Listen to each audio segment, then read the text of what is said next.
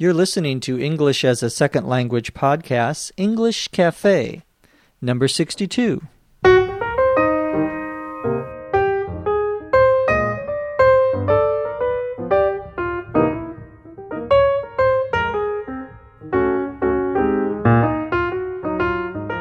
Hello and welcome to English as a Second Language podcast, episode 62.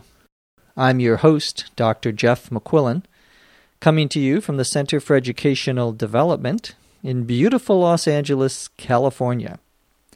On today's cafe, we're going to talk about another famous American city, perhaps the most famous city, New York. We're also going to talk about abbreviations that people put after their name in English. And as always, we'll answer a few of your questions. Let's get started.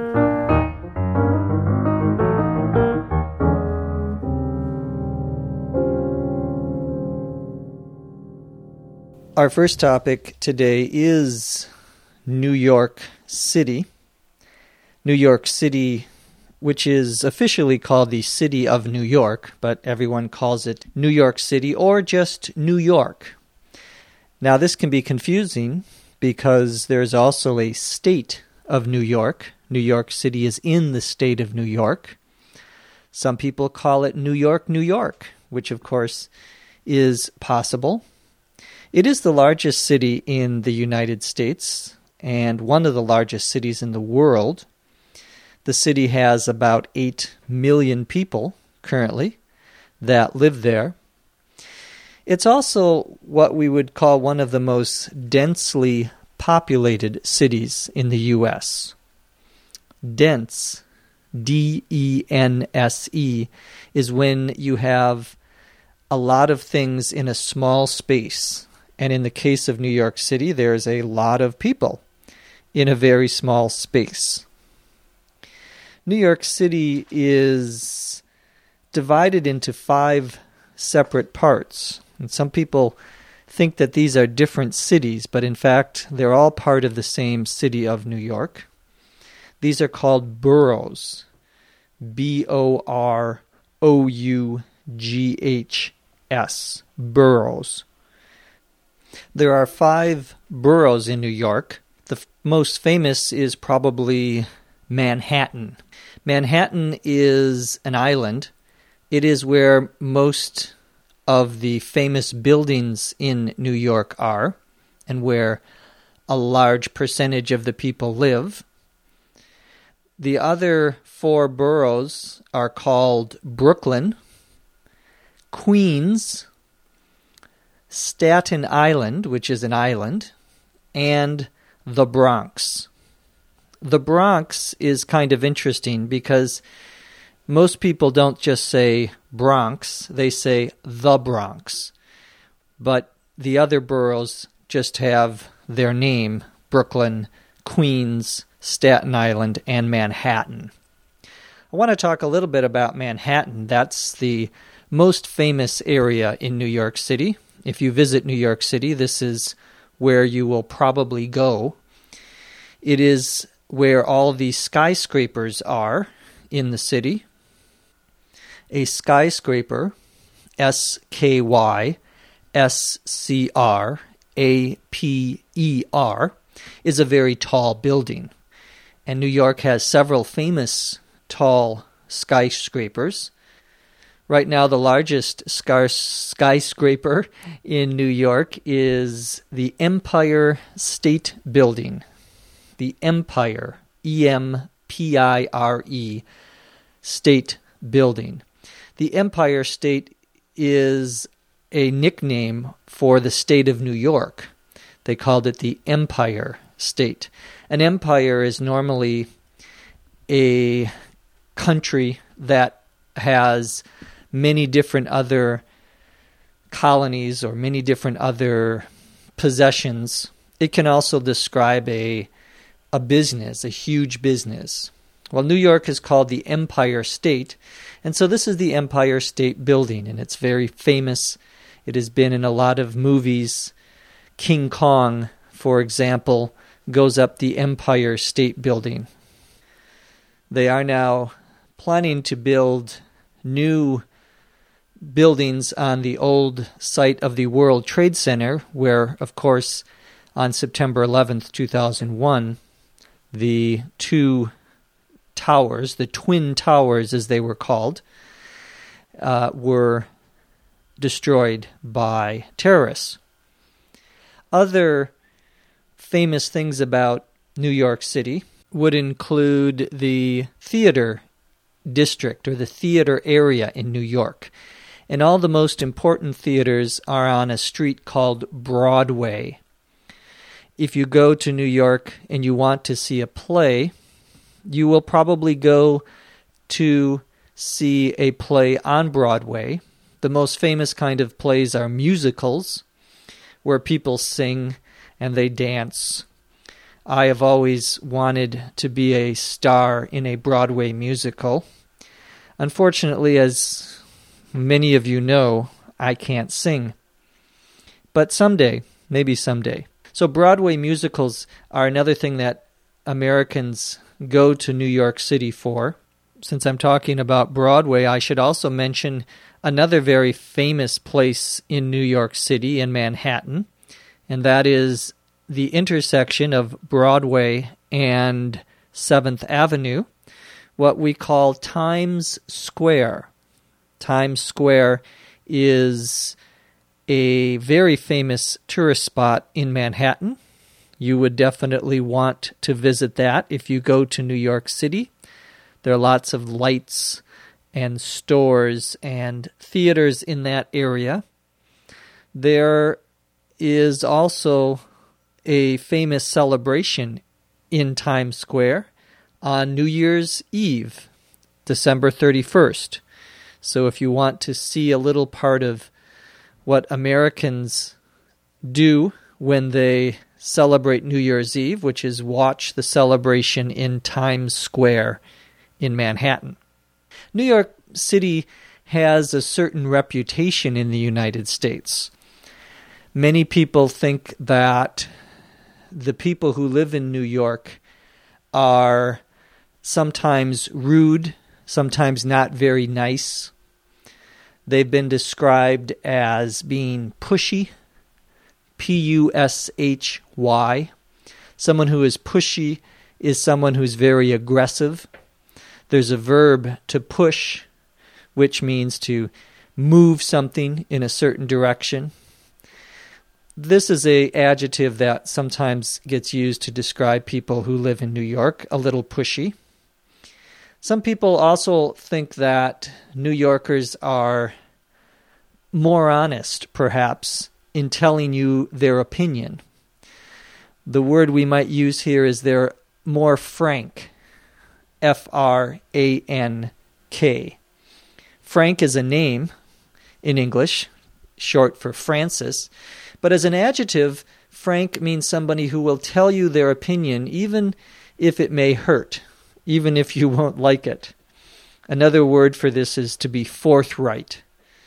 He was very forthright. He, he didn't hide anything, he gave his opinion. Finally, you may describe people in New York, at least some people in New York, as being a little in your face. In your face is the same as being frank, being a little rude, Usually it's an almost always a negative thing. Pushy and in your face are negative descriptions. Frank, forthright, honest, those are positive or mostly positive descriptions. New York City also has some famous areas that you may have heard of. The most famous area would be Central Park. This is a very large park with trees and grass and small lakes in the middle of Manhattan. New York is also famous for other things, important museums. The most important museums in the United States are in New York the Metropolitan Museum of Art, sometimes just called the Met. New York is also home to Lincoln Center, which is a large theater where You can see opera and classical music performed. If you have a chance to visit the city, you will probably fly into one of its three airports. One of the most famous airports is called JFK.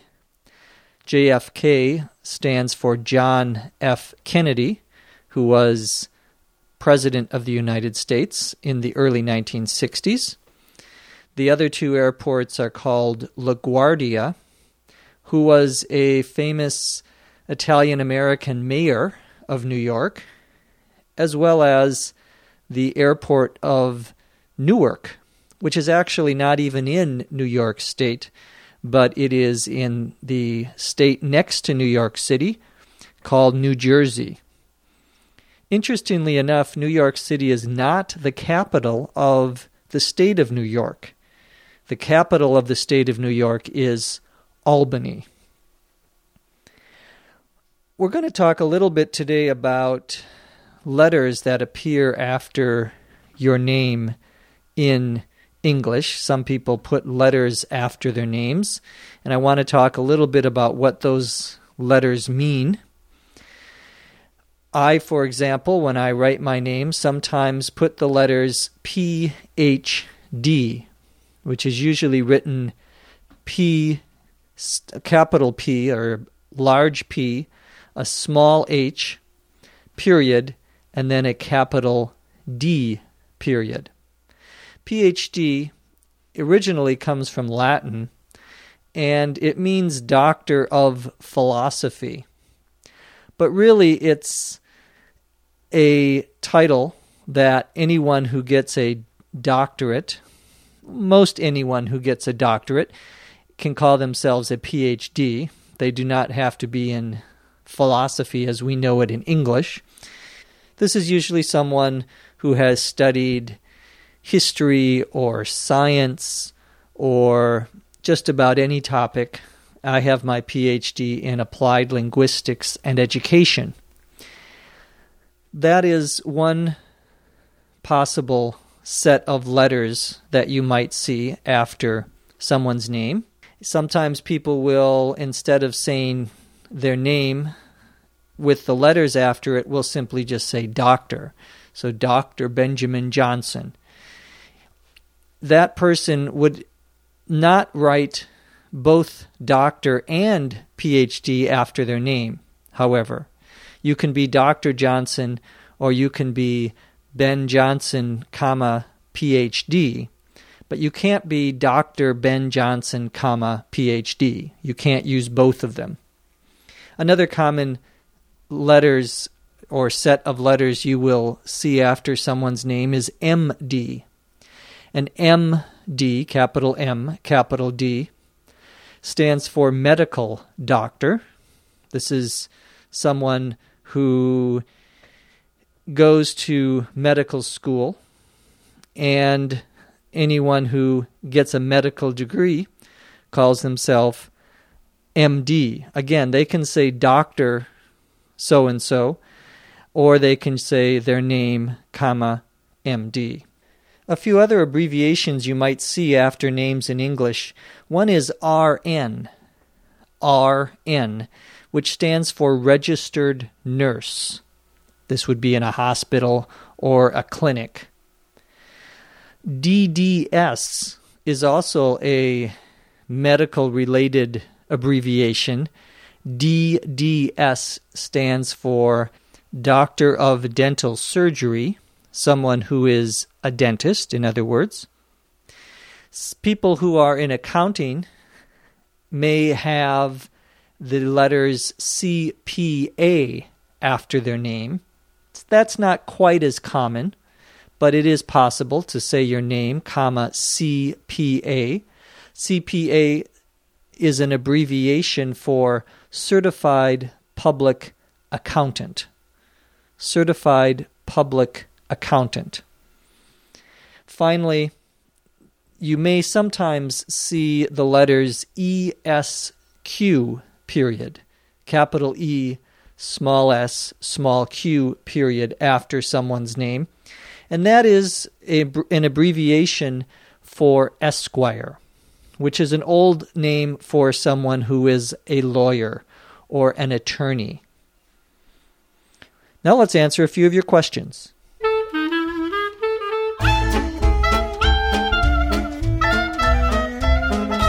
Our first question today comes from Shon, S H O N, in South Korea.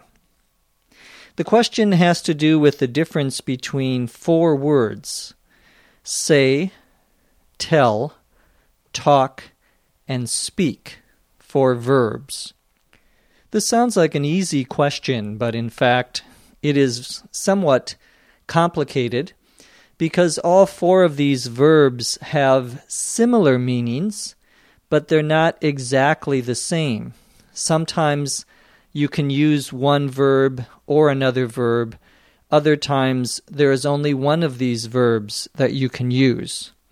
They all have the general idea of communicating with someone else. I'm not going to be able to tell all the differences, to tell you all the differences, I should say, but we'll talk about some of the main uses of these words. Let's start with the word say. S A Y. To say means or can mean to communicate or to tell someone what someone else said. He says that he went to the store yesterday. You are communicating what this other person said to you.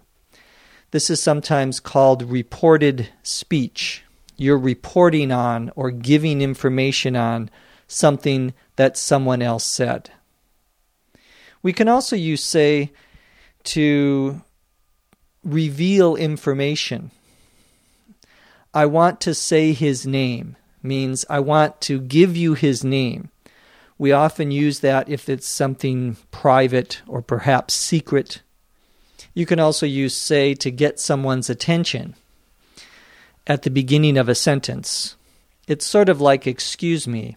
Say, could you tell me where the nearest bus stop is? That would be a use of the verb say in that way. Now, the next verb we have is to tell.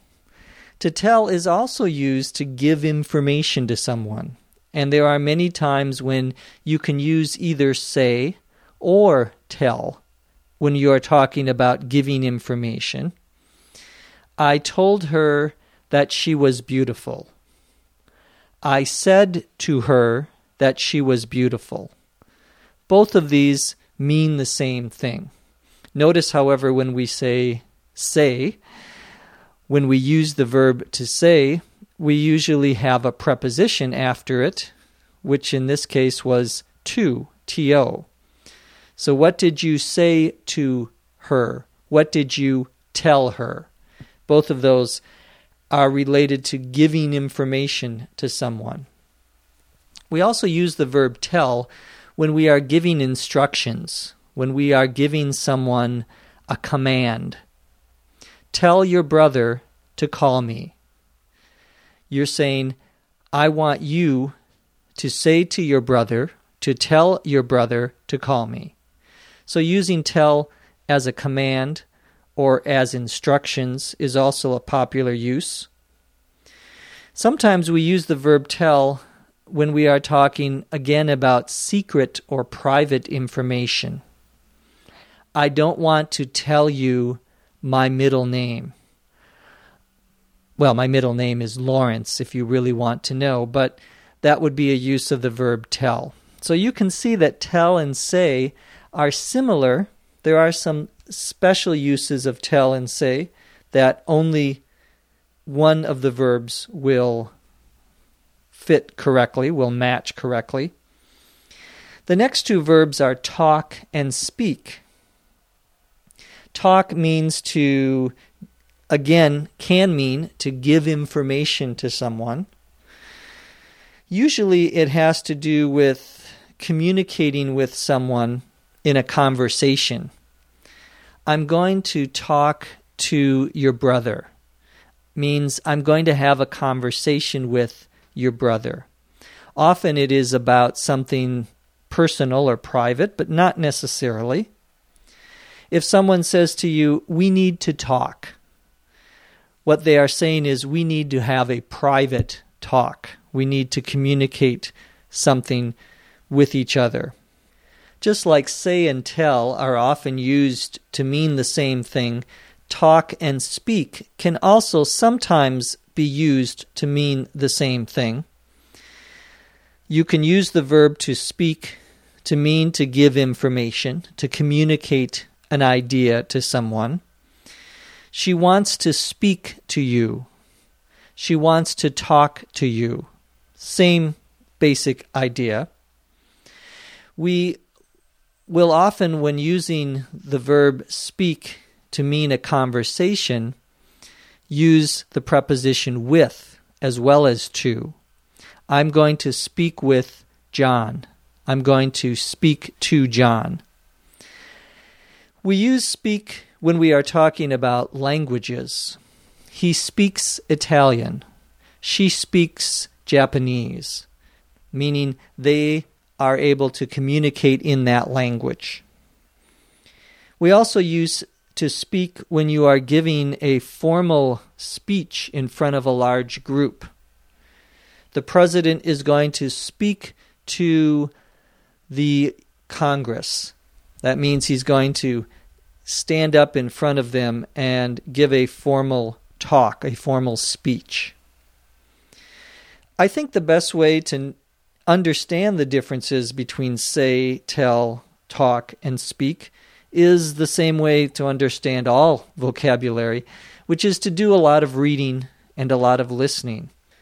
But I hope my explanation will help you a little bit.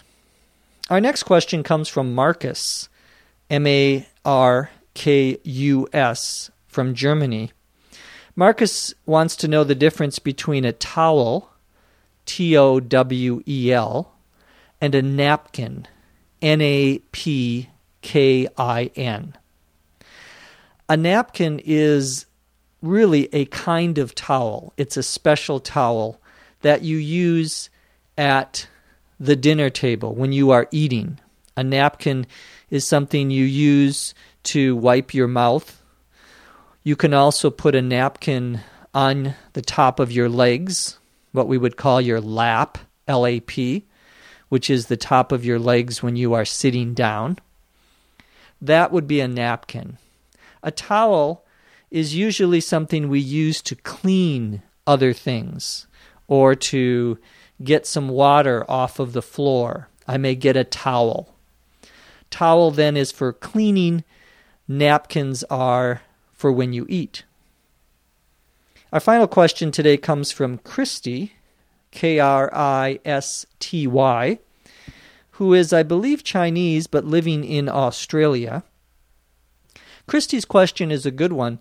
She wants to know what you say to someone in a store, for example, where you are shopping, and you try something on, say a piece of clothing. You go and you want to buy a new shirt, for example. You try the shirt on and you don't like it. You don't want to buy it. Now you have to give it back to the person working at the store, the clerk. The most common thing to say when you are talking about clothing is to say that it didn't work out. This didn't work out for me. That means I don't want to buy it you probably don't want to say, I hated it. This is ugly. That probably would not be a very polite or nice thing to say. So instead, you would say, It didn't work out. If it's something else, a camera, something that isn't a piece of clothing, you might just say, This isn't going to work for me. This isn't going to work for me it's not right for me. It's not what I am looking for.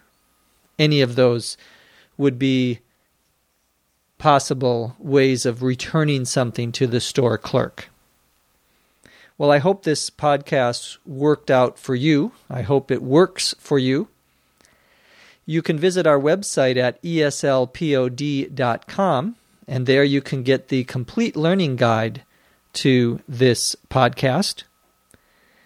From Los Angeles, California, I'm Jeff McQuillan. Thanks for listening.